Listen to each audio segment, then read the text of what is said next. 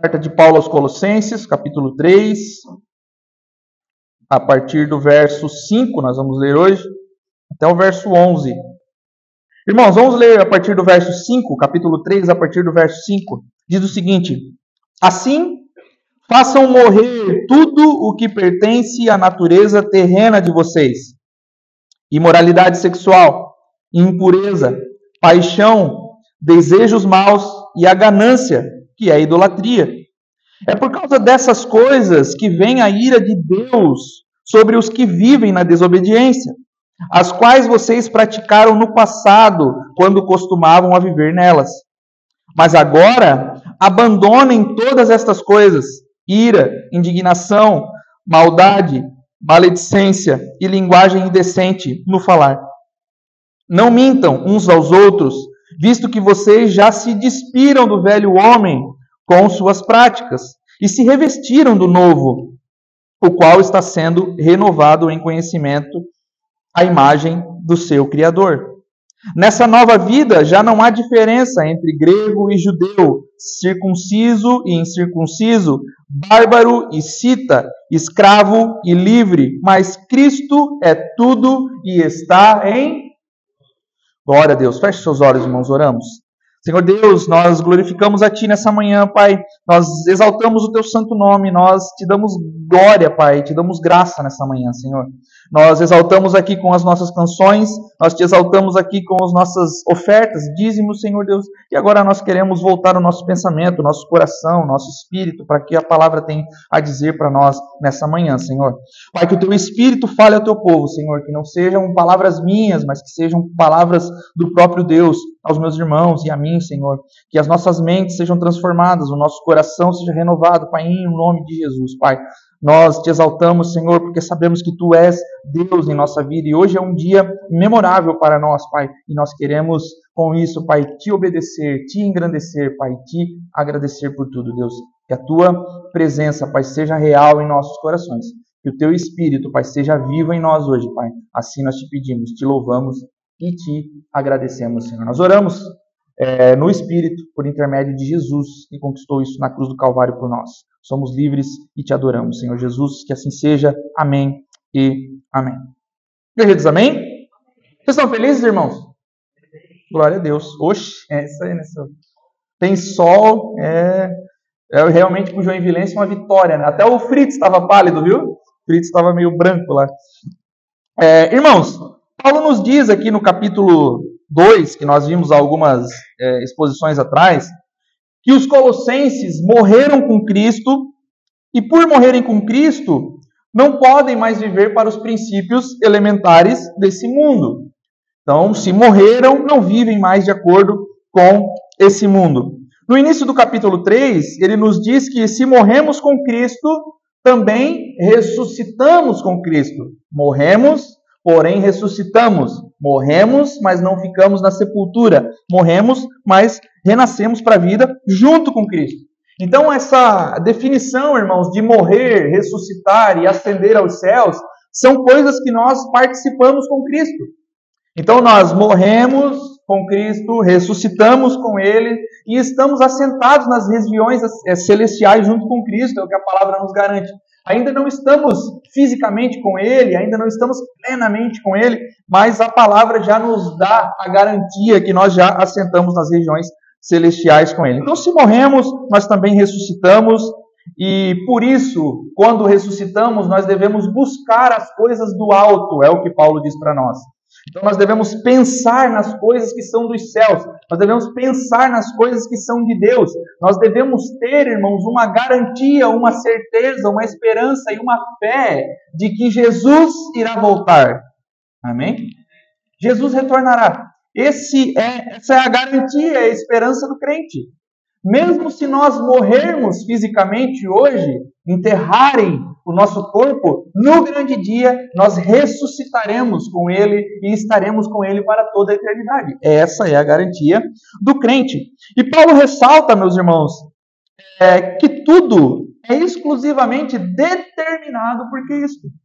Ou seja, o que Paulo está tentando dizer para nós é aonde Cristo se encontra é o que é importante. Então, aonde Cristo está é para onde os nossos olhares, os olhares devem se voltar. E aonde Jesus está nesse momento, irmãos? Assentado à destra do Pai. Está aos céus com o Senhor. Então, por isso Paulo diz: pensem no que? Aonde? Aonde Cristo está. Se Cristo estivesse na terra, como dissemos na última mensagem, Paulo falaria: pense nas coisas da terra. Mas não, Jesus está aos céus. Ele diz: busquem as coisas do alto. Então, Paulo está dizendo o seguinte: aonde Cristo se encontra é importante para nós. Então, volto a dizer, irmãos, coisas que eu sempre falo aqui: quando uma igreja perde a sua centralidade, que é estar centrada em Cristo, ela já não é mais importante para nós. A igreja ela perdeu agora a sua, é, o seu centro, que é o próprio Jesus. Então a igreja ela está adorando personalidade, a igreja está dando ênfase em algumas outras coisas que não é Cristo. Como disse o irmão, corre para bem longe, porque já não é mais importante para nós. Porque o que vale para nós é onde Cristo é o centro, é onde Cristo se encontra. Então Paulo está dizendo: olhem para as coisas do alto, busquem as coisas do alto. Jesus está à direita do Pai nos céus. Então, isso é importante para nós. O objetivo da contemplação celestial é Jesus Cristo. Então, olhem para as coisas do alto. Por quê? Porque Cristo está lá. Busquem as coisas do alto. Por quê? Porque Cristo está lá.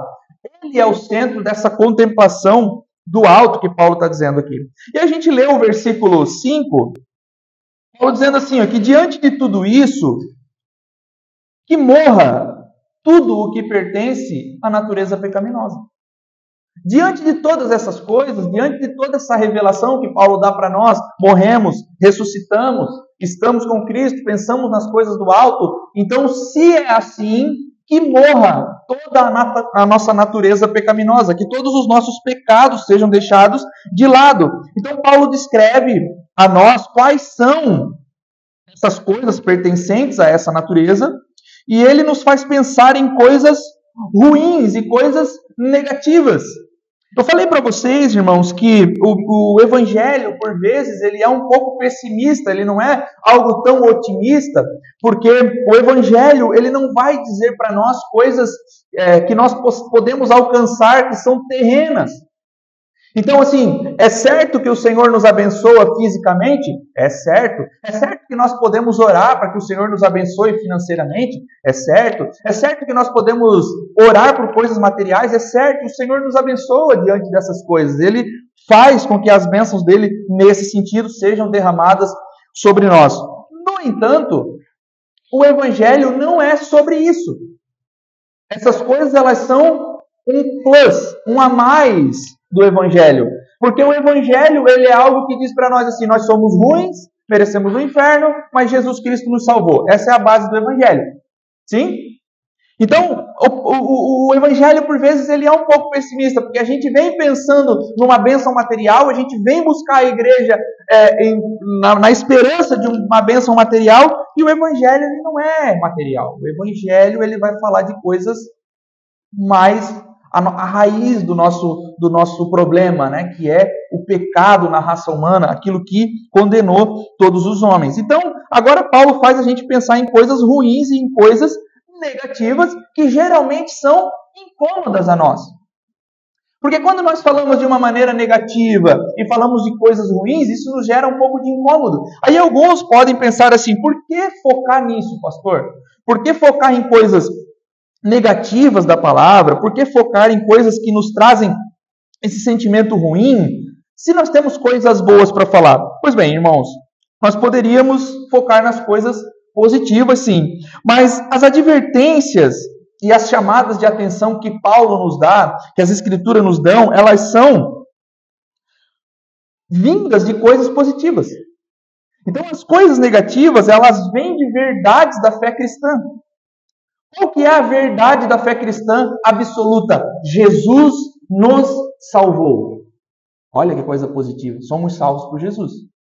Mas como que nós vamos pregar para alguém dizendo assim, Jesus nos salvou? Aí a pessoa vai pensar, mas me salvou do quê? Jesus tem um plano na sua vida, Jesus te tirou das profundezas do inferno. Ué, mas eu não estava lá.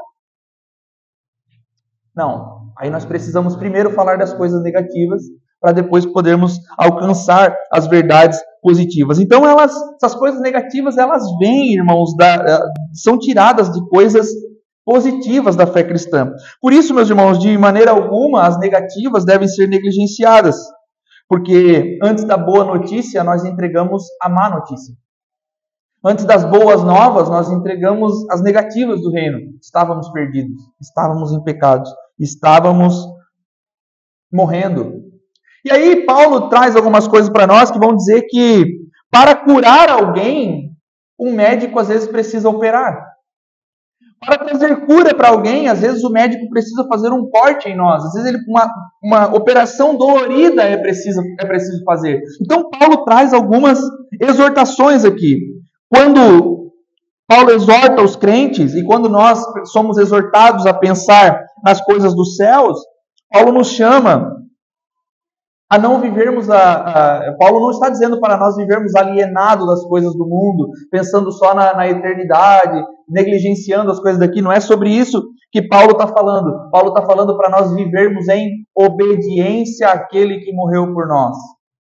Então, é, às vezes nós somos instigados a pensar da seguinte forma: o que, que Jesus faria nessa situação?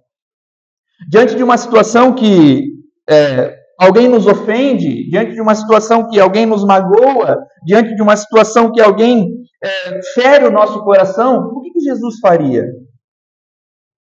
Então, é sobre isso que Paulo está dizendo para nós aqui. Ele não está dizendo para nós largarmos o nosso emprego e vivermos da obra. Ele não está dizendo para nós, ah, se, se o evangelho é assim negativo, então, então eu não vou mais planejar nada, não quero mais as coisas materiais, eu não quero mais carro, eu não quero mais casa, eu não quero mais nada, vou virar um mendigo.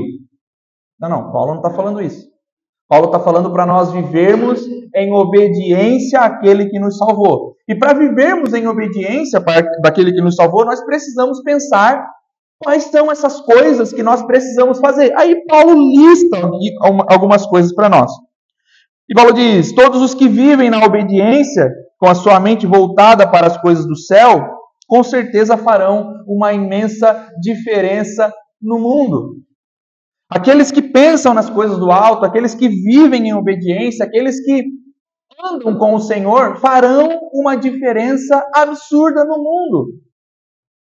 Se nós tivéssemos, irmãos, políticos crentes, eu estou falando em políticos crentes de verdade, homens de Deus de fato, não estou falando da bancada evangélica brasileira, estou falando de homens de Deus de fato, nascidos de novo, a política seria diferente ou não? Se nós tivéssemos, irmãos, um presidente crente, mas crente mesmo assim, seria diferente ou não? Com certeza. O problema, irmãos, é que os crentes nem são tão crentes e os que não são crentes são pior ainda. E Paulo está chamando os, os crentes de Colossos, está chamando nós a vivermos de fato como crentes como gente transformada, como gente nascida de volta, nascida de novo, irmãos, para fazermos a diferença no mundo. Não para vivermos alienados do mundo, mas para adentrarmos no mundo, para adentrarmos na sociedade, para adentrarmos nas nossas empresas, na nossa faculdade, aonde quer que nós estejamos, e para que façamos uma imensa diferença. Alguém sabe que você é crente, irmão? Ou você. Então é sobre isso que Paulo fala para nós aqui, que nós, se andarmos com o Senhor, se obedecermos a eles, vamos fazer a diferença na terra, porque nós andaremos de acordo com os padrões instituídos por Jesus, amando, renunciando, se entregando em serviço aos outros. É isso que as Escrituras pedem de nós. Quando Paulo fala, meus irmãos, de, de morte, as coisas que pertencem à natureza terrena, é óbvio que ele não está falando de uma morte literal. E Paulo também não está falando de uma amputação de membros ou uma severidade absoluta com, com o nosso corpo, né? Nós vimos é, há poucos meses, irmãos, o Sheikh Jihad no Flow Podcast, e ele é um muçulmano, e ele fala que quando o muçulmano ele pega um ladrão, você sabe o que, que ele faz? corta a mão. Roubou, perde a mão. Aí, perde a mão direita. Aí, se ele roubar de novo, o que, que acontece? Não, aí corta o pé esquerdo. Porque a intenção deles, isso foi o Sheik que falou, a intenção deles é que o cara perdeu uma mão, perdeu um pé, mas ele ainda consegue trabalhar e fazer alguma coisa. Aí a, a, apresentadora do Flow pergunta assim para ele: Tá, mas vocês cortam a mão dos outros assim? Daí ele falou: Não, quem corta a mão é ele mesmo. Ele sabe que se roubar ele vai perder a mão.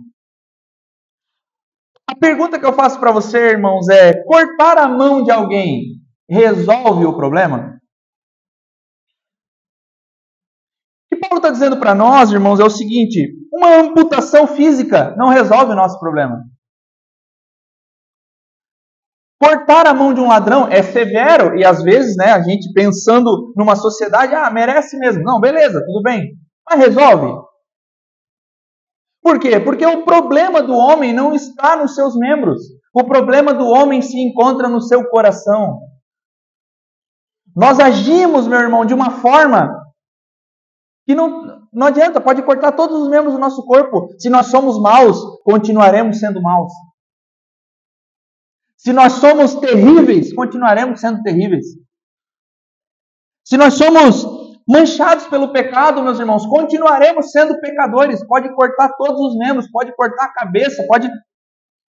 Paulo está dizendo: não adianta uma severidade com o corpo, não adianta cortar membros, não adianta fazer nada disso, porque o nosso problema se encontra no nosso coração. Então, meus irmãos, Paulo faz aqui a mesma ideia que Jesus, quando diz assim: se teu olho faz pecar, arranca esse olho e joga fora, lança-o fora.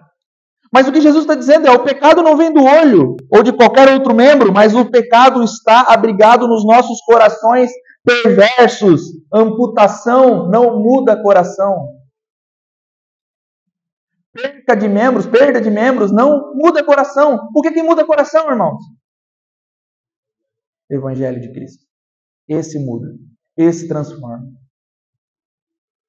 Então, é, ontem eu vi um vídeo do pastor Anderson Silva que falava a respeito de pastores que agem com infidelidade aos seus casamentos e pastores que agem, é, que abusam de pessoas. E o pastor Anderson Silva ele é um grande crítico dessas coisas e ele, quando ele precisa denunciar, ele denuncia mesmo. E ele faz uma reflexão a respeito disso e eu acho válido em alguns aspectos, eu acho bem necessário. Só que a verdade, irmãos, é que ele faz isso, expõe, mas tá, beleza, saem algumas pessoas do ministério e tal, dão um tempo, voltam. Elas saem, dão uma passeada e tal, tiram um ano sabático nas Américas e voltam para o ministério como se nada tivesse acontecido. Por quê? Porque o que muda o coração não é a exposição, é o Evangelho de Cristo. Então, irmãos, nós vivemos numa época em que pastores precisam se converter ao Evangelho. Líderes religiosos precisam ter um encontro com Jesus. Vivemos uma época de líderes religiosos que são ateus práticos. Aí a gente vai ver as aberrações que a gente vê na igreja. Por que, que a gente vê essas coisas, pastor? Por que, que Jesus não faz nada? Não, Jesus está fazendo, irmão. Jesus está o tempo todo agindo. Como? Bom, existem igrejas igual a nossa que o evangelho é pregado. E o poder de Deus é derramado. Isso não é mérito nosso, irmãos. Isso nós falamos e quando alguém fala a respeito disso, eu digo, irmão, ore por nós, continue orando por nós, para que nós não venhamos a corromper o nosso coração. Irmão, ore pela nossa casa. Irmão, ore, ore pela nossa igreja. Por quê? Porque nós precisamos estar firmes em Jesus. E é por isso, irmãos, que Paulo ele vai fazer essa exortação. Ele vai dizer: abandonem as obras da carne, não deem ouvidos ao diabo, não permaneçam no, no, no pecado que vocês vivem. Não deem ouvidos às, aos desejos pecaminosos do coração de vocês. A nossa vida em Cristo, meus irmãos, não pode de maneira alguma abrigar pecados da velha natureza. A velha natureza é coisa velha. Nós agora somos novos. Então tem coisas que não cabem mais para o crente. Tem coisas, irmãos, que o, o Evangelho condena e nós precisamos largar de mão. Não é possível abrigar em nossos corações. Alguns, meus irmãos, citam determinadas práticas pecaminosas e falam que essas práticas pecaminosas está tudo bem, nós podemos conviver com elas, porque Deus não faz acepção de pessoas. Então, se eu, eu pratico um determinado pecado, mas está tudo bem, o Senhor ainda vai me salvar, porque Deus não faz acepção de pessoas. Deus, ele convive com mentiroso, convive com ladrão, convive com. Ele não faz acepção, ele salva todo mundo. Não, de fato, mas é exatamente por não fazer acepção de pessoas, meus irmãos, que a ira de Deus cairá sobre todos. Não, eu não sou merecedor da ira, não, nós todos somos a ira de Deus cairá sobre nós. E Deus não faz acepção de pessoas. Aí não, não convém para nós, né? Deus não faz acepção de pessoas só para o lado bom. Não, não, não. Deus não faz acepção. A ira é para todos. O facão é para todo mundo. Joio e trigo crescem junto. Ele vai cortar, irmão, o joio e não vai querer saber. Essa é a verdade do Evangelho, irmãos. E nós vamos ver Paulo falando sobre essas coisas, irmãos, sobre a impiedade, sobre a ira de Deus caindo na impiedade do mundo, é, na maldade, né, que impede a, que a verdade seja conhecida, em Romanos 1,18. Então, Paulo, agora no trecho que nós lemos, ele vai citar a lista de alguma, uma pequena lista de pecados aqui, só que é uma, é uma lista profunda que encaixa em muitas coisas aqui. E o primeiro pecado que Paulo cita é imoralidade sexual. Imoralidade sexual, irmãos, refere-se a todo tipo de prostituição. Todo tipo de coisa que nós fazemos referente a sexo, prostituição mesmo. Sexo fora de uma aliança matrimonial. O que é sexo fora de uma aliança matrimonial, irmãos? É o sexo fora do casamento. Então, para um solteiro, fornicação, pecado. Ah, mas eu sou solteiro e tal, então, fornicação, pecado. Para um casado, fora do casamento, é o quê? Adultério, pecado. Então, Paulo está dizendo para nós assim: toda relação sexual fora de uma aliança matrimonial é pecado. Ponto final. Acabou. Imoralidade sexual. Não tem discussão. Não tem ah, pastor, mas. Não. Se a gente começa a relativizar o que está escrito, aí pronto, aí a gente pode ter certeza, eu já falei isso para vocês, se nós estamos relativizando o que está escrito, nós estamos administrando algum pecado na nossa vida. Não, mas veja bem. Não, não, não, não. Paulo está dizendo, imoralidade sexual se refere a todo ato sexual fora de uma aliança matrimonial. Fornicação ou adultério, não tem negociação. Infelizmente ou felizmente. Aí Paulo vai citar agora a impureza. E a impureza é algo como a falta de pudor, a falta de moral, ou seja, a imoralidade de todos os modos, né? Também a falta de decência e a falta de desonestidade. O que nós mais vemos na nossa era agora, irmãos, é essa falta de pudor, é a falta de moral. Como se não bastasse as mulheres andarem de cropped, os homens agora andam de cropped. Está ficando difícil. Porque, meu Deus do céu, né, mano? Um homem de cropped é uma coisa feia de se ver. Se vocês não viram, bota no Google aí. Não, nem vê. Isso aí é. Hã? Gospel. Tá entendendo, irmão? Então, assim, a imoralidade ela tomou conta do nosso, da nossa era.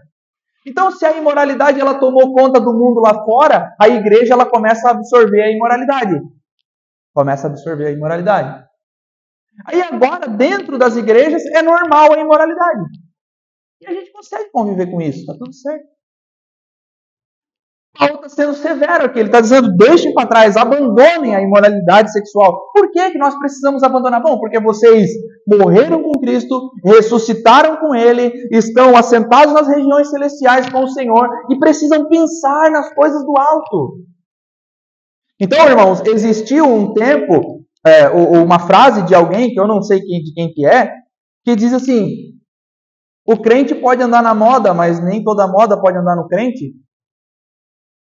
É verdade sim ou não? Vocês concordam ou não? É real, irmãos. E com isso, né, com essa fala aqui, eu sei que tem alguns irmãos que vieram de igrejas tradicionais, onde tinha que. Não estou dizendo para vocês voltarem para aquilo, irmão. Não é sobre isso. Saião, pá, manga comprida. Não, não, não. Calma. Não é sobre isso que a gente está falando. A gente está falando é de um pingo, um pingo de decência. Então é o que Paulo diz para nós aqui, irmão, sobre essa imoralidade sexual, depois sobre a impureza. Por quê? Porque a impureza, em algum aspecto, vai nos levar à imoralidade sexual. Né? Paulo vai citar para nós a lascívia. O que, que é a lascívia? Bom, a lascívia é tudo aquilo que eu faço tentando chamar a atenção do outro. Então, assim, eu uso esse perfume porque as mulheres gostam.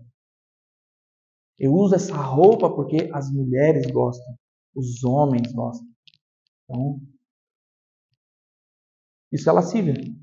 É a provocação da imoralidade sexual. Aí Paulo cita a paixão, que não é o Lucas, né? Obviamente. Paixão. É... É, a paixão, irmão, se refere a um estado de mente que estimula a imoralidade sexual.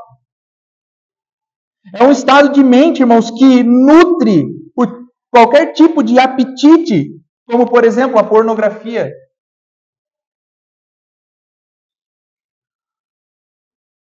Irmãos, aquele que nutre esse tipo de pensamento, que é nutrido pela pornografia, ele sempre encontra um jeito de satisfazer os seus desejos. Ele vai buscar a imoralidade. Não, não, eu não, não, eu sou viciado em pornografia, mas não, é só, ah, por favor, né, irmão? Eu acredito, irmãos, ah, e foi uma fala de um pastor conhecido nosso, pastor Dagmar. Lembram do Dagmar? Lembra, né? O Dagmar disse assim, ó, ele, irmão, se a gente for tirar uma estatística de todo estuprador, ele não é um estuprador, ele não nasceu um estuprador. O que, que ele faz? Ele alimenta a vida dele por longos anos com imoralidade sexual, pornografia. Aí ele começa a ver um vídeo, aí ele começa a ver outro, aí ele começa. Tá entendendo? Então, não é que é, o cara, ah, eu saí agora, vou cometer um estupro. Não, não, não. É um longo processo de alimentação da sua mente. Ninguém, irmãos, abusa de uma criança simplesmente por. Não, não, não. É um longo processo. Então, irmãos, a pornografia, por exemplo, que é entra nesse a paixão aqui que nutre esse esse pensamento, a pornografia, irmãos, ele é ela é algo que é completamente destrutivo. Ela emburrece, sabia? Comprovado psicologicamente. A pessoa vai ficando burra confortável, né, irmão, falar desse tipo de coisa, né? Pornografia, é difícil, né? Mas é tão comum, irmão. Tão comum. Ah, mas os homens, né? Não, não. Mulheres também. As estatísticas mostram isso. Então são coisas que Paulo diz assim para nós: abandonem imediatamente. Meu Deus, mas eu não consigo. Procura ajuda, meu irmão. Que tipo de ajuda? Psicológica, psiquiátrica. Aconselhamento bíblico, oração, jejum, leitura das escrituras. Nutre a cabeça com aquilo que é bom. Porque Paulo está sendo severo, ele está dizendo: abandonem imediatamente, porque a ira de Deus cairá. Não é a minha ira, irmão. Minha ira é tranquilinha.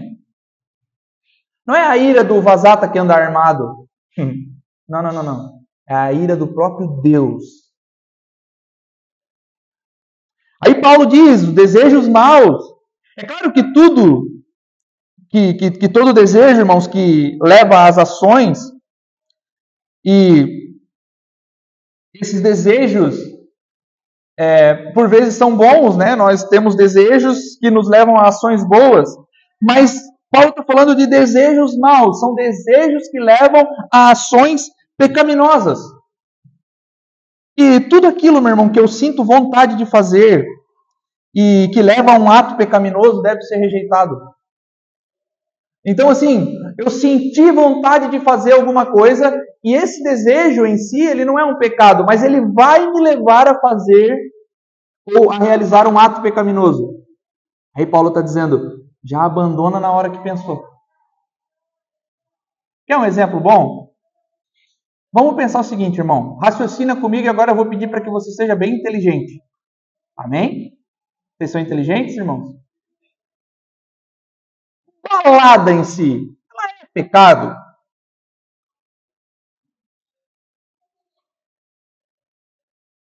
Senti vontade de ir numa balada. Meu irmão, mas ninguém vai numa balada e ficar na parede assim só observando, né? Pronto. Já abandona no, no, no processo. Se alguém pergunta para mim, pastor, balada é pecado? Eu digo, é. Não dou nem, não dou nem, negocio, não, nem negocio. É pecado, pastor? É. É condenável? Sim, senhor. É um desejo, meus irmãos, que vai me levar a cometer um ato pecaminoso. Ninguém vai ficar lá de boa. Ah, eu fui lá para curtir a música. Ah, escuta em casa, irmão. Tem Spotify aí, é barato, paga. Ir lá. Outra, o DJ só vai soltar um pendrive lá. É a mesma coisa. Então, irmãos, Paulo está falando desejos que nos levam a ações pecaminosas. Deu para entender, irmão? Deu para agir com inteligência, assim? Senão os irmãos vão dizer assim, não, o pastor falou que balada não é pecado, então. Não, não, não estou falando isso. Sejam espertos agora, irmãos, por favor. Então, desejo mal que vai me levar a um ato mal, rejeita, deixa de lado, nem pensa, nem alimenta esse desejo, nem faz isso. O que nós desejamos, meus irmãos, determina o que fazemos. Aquilo que está no nosso coração vai determinar o que nós realizamos, e Paulo está dizendo, nós precisamos purificar esses atos. Precisamos purificar o nosso coração. Se nós nutrimos um apetite, meus irmãos, por coisas que são ruins, se você nutre um apetite por doce, por exemplo, você vai fazer de tudo para satisfazer esse apetite.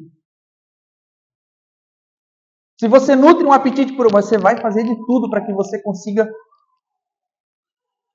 É sobre isso que Paulo. Tá Aí Paulo fala de ganância.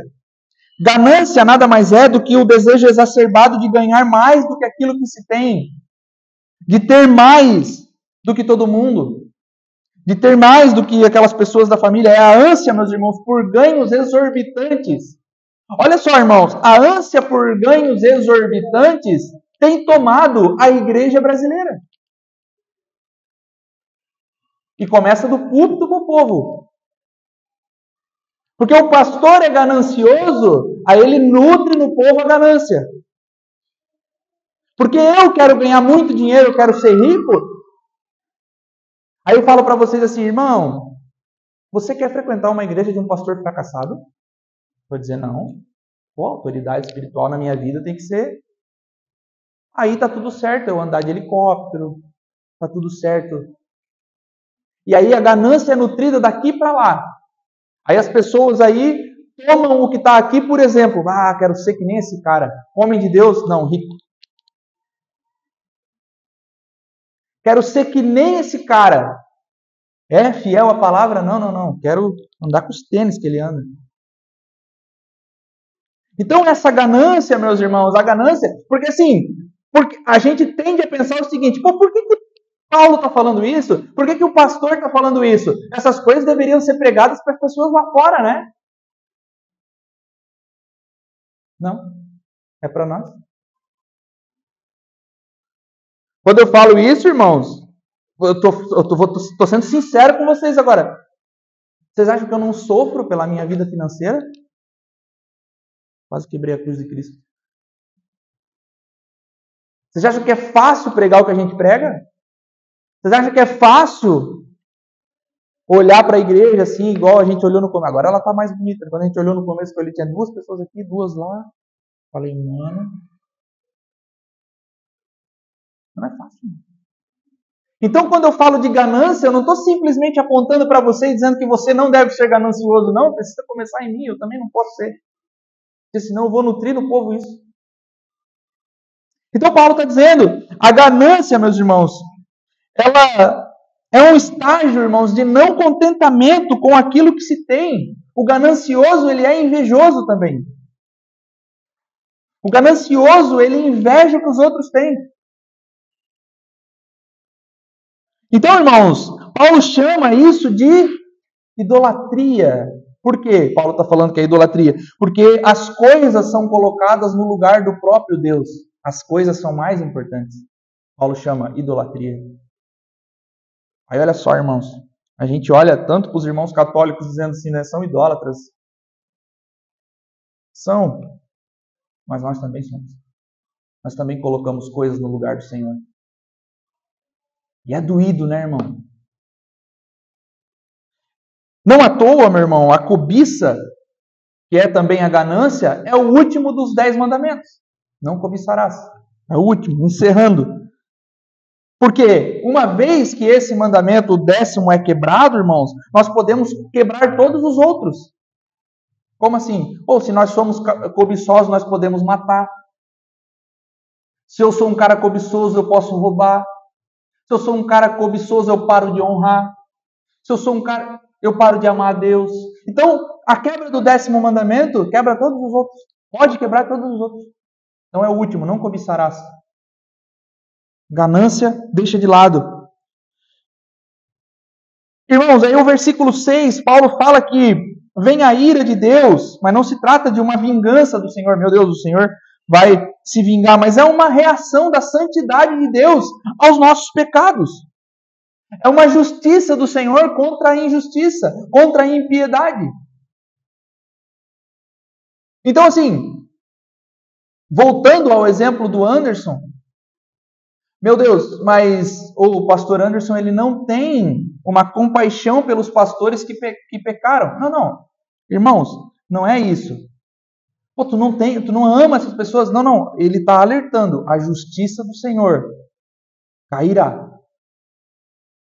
Então, quando um homem desse ele é escrachado e ele é arrancado do ministério, é misericórdia, irmão. Sim ou não? É misericórdia, irmão. Você está brincando com as coisas de Deus. Sai daí, pelo amor de Deus. E outra, né, a gente acha isso muito severo. Aí ele faz a gente pensar o seguinte: se você é o pai da menina que foi abusada, você acharia as táticas dele muito severas? Responde, irmãos, pais. Se você é o pai da menina que foi abusada, você acha que, a gente, que o pastor está sendo não misericordioso? Está dizendo, não, tem mais o que fazer mesmo. Tem mais é que escrachar mesmo, tem mais é que arrancar. Esse cara não merece estar aí. E Paulo está dizendo para nós, irmãos, que a ira de Deus cairá. Deus, meus irmãos, castiga o pecado tanto no presente como no final. O pecado será castigado. Pessoas redimidas, meus irmãos, não podem sequer experimentar um pouco dessas coisas. Pessoas que nasceram de novo não podem nem passear por essas coisas que Paulo está falando aqui. Alguns, meus irmãos, podem achar que Deus será brando ou será imparcial. Não, não, não. Deus não vai agir com tanta severidade assim. Por quê? Porque nós somos dele, nós frequentamos a igreja durante longos anos, né? Eu estive na igreja, eu estive na frente de um ministério. O que, que Jesus fala? Em meu nome profetizaram, em meu nome expulsaram demônios, em meu nome fizeram uma porção de coisa legal. Apartai-vos de mim, porque eu não vos conheço. Porque a gente tem a tendência assim, poxa, eu, eu servi a minha vida inteira na igreja, cometi um pecado, será que Deus vai ser tão irado comigo? Vai. Ah, vai. Então, assim, não, não, Deus vai ser um pouco brando comigo, né? Poxa, fui missionário na África. Não me interessa. Larguem o pecado, abandonem o pecado. Pessoas redimidas não podem passear por essas coisas. Irmão, Nos parece que na mente de Paulo o pecado dos crentes são piores. Porque Paulo, aos Coríntios, ele vai dizer o seguinte: ele vai falar assim, ó. Sabe a, a, a prostituta, o ladrão, aquela galera que está lá fora? Senta com eles, conversa com eles e prega o evangelho. Paulo fala isso. Agora, daquele que se diz irmão, mas vive na imoralidade, nem come junto. A galera lá fora, a prostituta na esquina e toda essa. Vai lá, senta com eles, prega o evangelho, dá de comer. Agora, o que se diz irmão, mas vive na lama do pecado, nem senta na mesa. Então, agora, irmãos, a, a gente teve aqui. Oh, ah, deixa eu falar, não vou falar. Deixa quieto. Falar aqui depois. Então, meus irmãos, talvez alguns de nós tenham a falsa ilusão de que estar na igreja garante alguma coisa para nós. Estar na igreja vai garantir pelo menos uma. Não, não, não, não. A verdade, meus irmãos, é que não adianta estar aqui e viver na desobediência. A verdade é que não adianta vir nos, nos cultos, meus irmãos, e viver na desobediência, porque isso denota um falso encontro com o Evangelho. Eu vivo na igreja, mas vive na lama. Irmão, você não encontrou o Evangelho. Você precisa ser resgatado por Cristo imediatamente. Por que, que é pior para nós? Porque nós estamos todo domingo aqui ouvindo o Evangelho, ouvindo o Evangelho, ouvindo o Evangelho, ouvindo larga o pecado, larga o pecado, raça de víboras.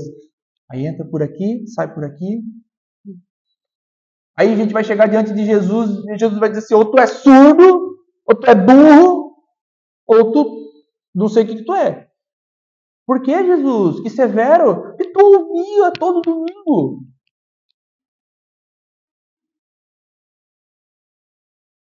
Aí, pastor, será que Jesus vai chamar a gente de burro? Eu não sei, irmão. Estou sendo severo.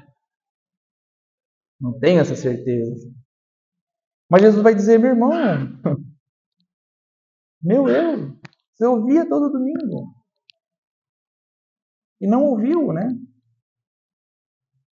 Aí o versículo 7, meus irmãos, é apenas uma constatação de que os gentios viviam nessas práticas, né? O passado pagão deles deveria ser contrastado pelo presente cristão, vivendo de uma forma completamente diferente daquela vida deles que era envolta por vícios, né?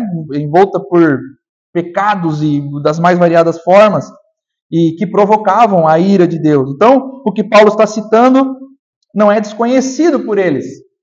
Tudo que Paulo está dizendo, Paulo está dizendo assim, ó, vocês conhecem bem essas coisas, vocês conhecem a imoralidade, vocês conhecem a impureza, vocês conhecem a paixão. Por que, que vocês conhecem? Porque vocês viviam nisso. Hoje não mais. Ou não deveriam mais. Então Paulo está constatando que um passa o passado deles foi um passado tenebroso, mas agora as coisas mudaram. Então essa é a constatação que Paulo faz. Aí o versículo 8, Paulo cita outra lista de pecados. Meu Deus, Paulo não para. É outra lista, só que agora ele vai falar de pecados relacionais, ou aquilo que pode ser chamado de pecados aceitáveis, como diz o pastor Iago Martins, ou os pecados de boa reputação.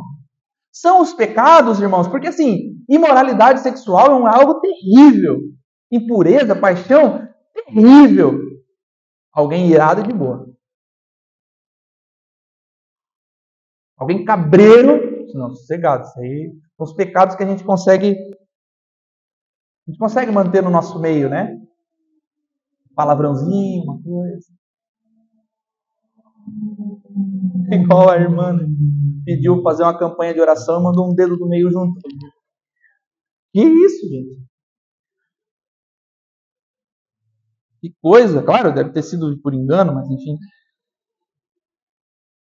Então são as coisas que nós estamos acostumados a viver, meus irmãos, que não, não nos perturbam, não nos tiram a paz. Nós não fazemos questão de vencê-las, né? Os pecados sensuais nos causam uma indignação, mas essas, essas coisas nos deixam estarrecidos, né? Mas os pecados que são facilmente negligenciados a gente vai deixando tranquilamente. E todos os pecados que Paulo cita aqui agora, Ele também falou na carta aos Efésios, nós também vimos isso na exposição de Efésios, e a NVI traz os sentidos literais deles. Então, olha lá comigo, irmão, no versículo 8. Paulo vai falar de ira, Paulo vai falar de raiva, a raiva que destrói a harmonia, né, que destrói os relacionamentos, a maldade, que destrói a comunhão, a maledicência, que é o insulto, a calúnia ou a fofoca, né, contra alguém. Isso, às vezes, meus irmãos, vem disfarçado de preocupação. Então, como que isso vem disfarçado de preocupação? Eu chego para o seu Rocha e digo assim, seu Rocha, vou contar um negócio da dona Edna para o senhor. Mas é para nós orar junto. Aí eu conto uma fofoca da dona Edna, mas irmão, é só para nós orar. Hã? Em off, não conta para ninguém. Mas eu já contei para o senhor. Aí o Rocha vai chegar para outro e vai dizer assim, ó, ah, o pastor me contou uma fofoca da Edna. Não, não vai dizer fofoca, fofoca sou ruim. Contou um negócio da Edna, mas ele pediu para nós orar junto. Eu vou te falar para nós orar também, para nossa corrente ser maior. Para a gente conseguir. Pronto. Difamei a irmã na igreja. Então, essas coisas elas vêm às vezes, é, destrói a comunhão, acaba aqui, né? Então é o que Paulo está dizendo para nós aqui, meus irmãos? Aí Paulo fala da, da, da linguagem indecente, né, que é a comunicação vulgar, o humor de baixo calão, né, que está sempre nas rodas e conversas, principalmente de homens. Aquela, aquela piada, às vezes, né, que chega de forma sutil. Às vezes os homens acham que é natural, né, algumas coisas é, porque podem parecer um sinal de masculinidade. Não, algumas coisas, algumas falas de homens são sinais de masculinidade, né? Paulo está dizendo. Tem que banir do nosso meio. Não pode estar no nosso vocabulário. Então Paulo está dizendo: deixem de lado a ira, deixa de lado a maldade, deixa de lado a maledicência, deixa de lado esse negócio de fofoca, deixa de lado essas coisas. Não comenta com os outros, mas é para orar, não é. Não é, irmão. Seja sincero. Você está fofocando porque você está fofocando. Não é para orar por ninguém. Você não quer orar. Se quisesse orar, você orava. Deixa de lado. As coisas são literais aqui. Então, alguém completamente irado está errado tanto quanto o outro lá que pecou na área de imoralidade. Aí os versos 9 e 10, eles usam uma figura aqui agora de uma troca de roupa, né? Deixar as roupas velhas, colocar as roupas novas. E é um dos motivos, meus irmãos, pelos quais nós deveríamos abandonar a velha vida. Por quê? Porque agora nós temos vestes novas. Com vestes novas, ninguém rola na lama. Ou você deita no chão com uma roupa boa, nova. Tem vestes novas. Com vestes novas, ninguém rola na lama. Temos novas vestes, assim como Jesus, irmãos, ao levantar do túmulo, deixou a mortalha. Jesus estava enrolado numa mortalha, num pano. Ele deixa o túmulo, ele deixou agora a sua mortalha. Quando ele ressuscita Lázaro do seu túmulo, ele diz: Lázaro, saia para fora. Ele diz: tirem essas faixas dele, desenrolem ele e deixe que ele vá. Ou seja, deixa essa mortalha, deixa essa roupa encardida que era antes. Vista uma roupa nova. Com essa roupa nova, tenha cuidado, não manche, não rasgue. Cuide da roupa. E Paulo está dizendo assim: isso representa, irmãos, uma vida antiga, uma vida com atos impuros e pecaminosos. A novidade de vida em Cristo deve vir acompanhada de atos que glorificam ao nosso Deus. E Paulo cita no verso 9, se você está com a sua Bíblia aberta aqui, um último pecado e faz uma advertência contra o que, irmãos? O que Paulo cita no verso 9? O último pecado a mentira. É a última advertência dele: não mintam. João cita, meus irmãos, no Evangelho, Paulo escreveu no Evangelho de João, que o diabo é o mentiroso. E não só o mentiroso, ele é o pai da mentira. Então o diabo tem uma coisa só por. É, ele é pai de uma coisa só: mentira. É dele. E o próprio João vai citar um pouco mais para frente, num trecho mais, mais adiante, que o Espírito é o Espírito da verdade. Então, o Espírito Santo de Deus é o Espírito da verdade. O diabo é o pai da mentira. Quando nós falamos a verdade, meus irmãos, nós estamos cooperando com o Espírito de Deus. Quando nós somos verdadeiros, nós cooperamos com o Espírito de Deus. Quando nós somos mentirosos, nós cooperamos com quem? Mentiu, irmão? Você está se associando ao capeta, ao peludo, sete pele, mochila de criança, chifrudo, né? Tem um monte de nome, né? Então, quando eu minto, me associo ao capeta, sócio do diabo. Então, irmãos, boa parte de nós é especialista em mentira.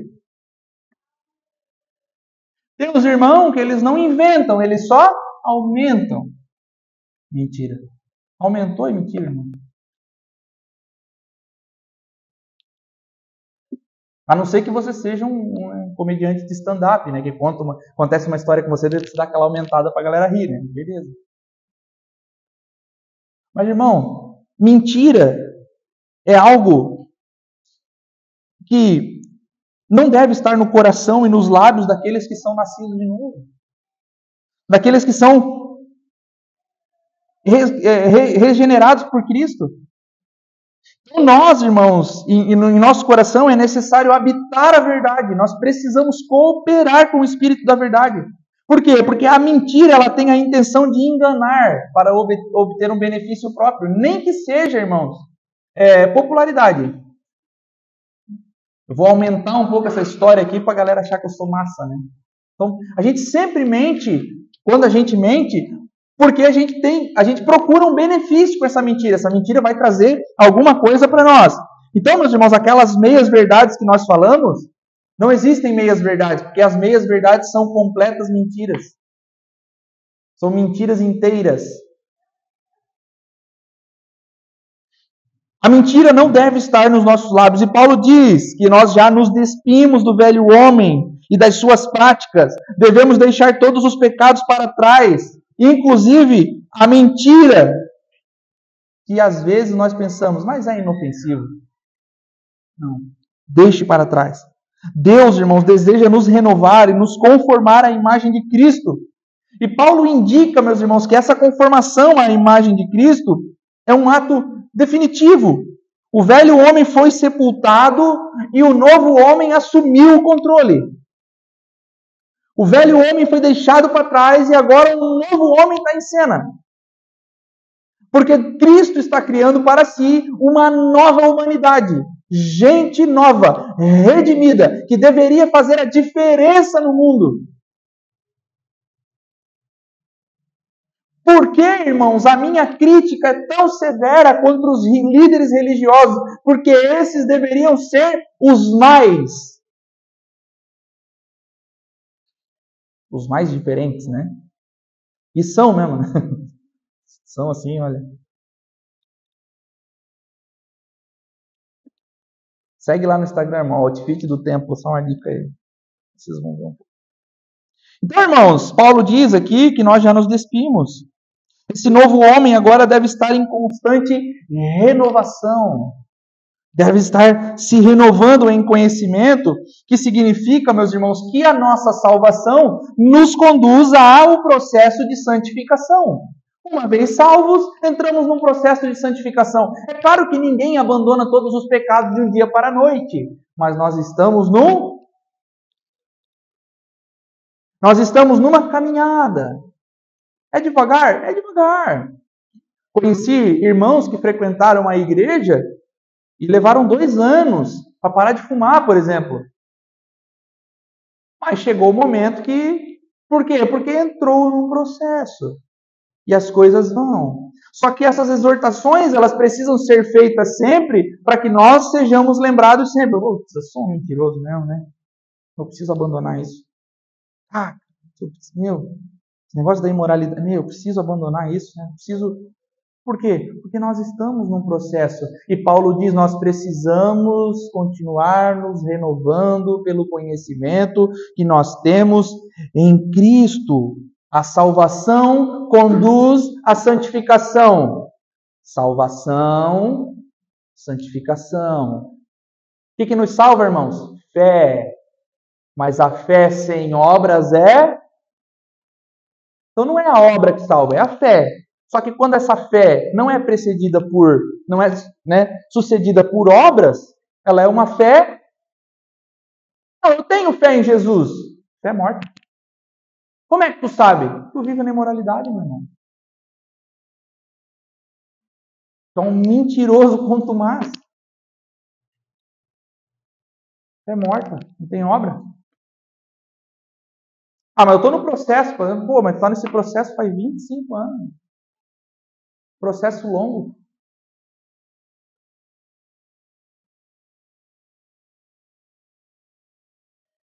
Então, irmãos, os gregos aqui, eles usavam dois termos para se referir a algo novo. Um dos termos é o termo neos, que dá origem ao nosso neo pentecostal, ou neo-calvinismo, neo não sei o quê. Né? Né? É algo novo. Só que o neo, quando o grego está falando sobre neo, ele está dizendo assim, ó, é algo novo, muito novo, é recém-nascido, acabou de nascer, recente, neo. Só que o grego usa um outro termo, que é o termo kainos, que é um novo, mas assim, não, não um recém-nascido, é um novo, tipo se renovando. Então, Paulo está dizendo o seguinte para nós, irmãos. Um dos comentaristas bíblicos exegéticos, Warren Wiersbe, diz o seguinte: que nós fomos revestidos de um novo homem, Neo, novo, recém-nascido. E por isso nós somos Kainos, renovados. Então nós somos revestidos de um velho, de um, de um novo homem, o Neos. Só que agora nós estamos nos Renovando. Quando é isso, pastor? Todo santo dia até que ele venha. Toda hora até que ele venha. Porque eu estou o tempo todo precisando deixar alguma coisa de lado. Estou o tempo todo precisando abandonar alguma coisa. Mas como que eu faço isso, pastor? Como que dá essa renovação? Quanto mais conhecemos a Cristo, mais nos renovamos. Quanto mais conhecemos a Cristo, mais nos tornamos semelhantes a Ele. O Espírito da verdade, meus irmãos, através de uma coisa, nos transforma. O que? Fala, irmão. O Espírito da verdade, através das Escrituras, nos conduz ao renovo. Através das Escrituras, nós conhecemos o Cristo. E através das Escrituras, nós somos renovados. Então não há, irmãos, como ter renovo sem Escritura. Já falei isso, né? Às vezes a gente quer poder de Deus, experiência, né? Mas é legal ter experiência com o Senhor, algumas coisas que o Senhor faz, a gente, caramba. Mas sem isso aqui, irmãos, não há renovo. Sem conhecer o Cristo das Escrituras, não há renovo. Sem conhecer. Porque assim, ah, mas é, Cristo, o que, que vale mais? O que, que é mais importante, Cristo ou as Escrituras? Não faz nem sentido, né? Porque nós só conhecemos Cristo através das Escrituras. Então, conhecendo as Escrituras é que há renovo, é o que Paulo está falando aqui. Nós vamos conhecer o Senhor através do Espírito da Verdade, Espírito Santo, que nos guia por dentro das Escrituras, irmãos. Então, não faz sentido uma igreja que não incentiva o conhecimento bíblico teológico. Porque é nosso dever, meus irmãos, é a força motriz do crente, as Escrituras. Por que, que é tão importante para nós a reforma protestante? Porque a gente ama o Lutero? Óbvio que não. A gente é adorador de Calvino. Ah, sabia né, que isso é uma acusação que fazem contra nós, né? Os adoradores de Calvino. Acala tua boca, irmão. Pô, a gente está feliz por quê? Porque esses caras conquistaram para nós algo que nós não tínhamos. O quê? Leitura das Escrituras.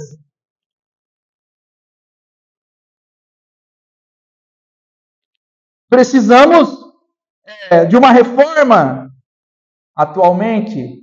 Por quê? Porque as Escrituras estão sendo novamente deixadas de lado. Opa, precisamos retornar então.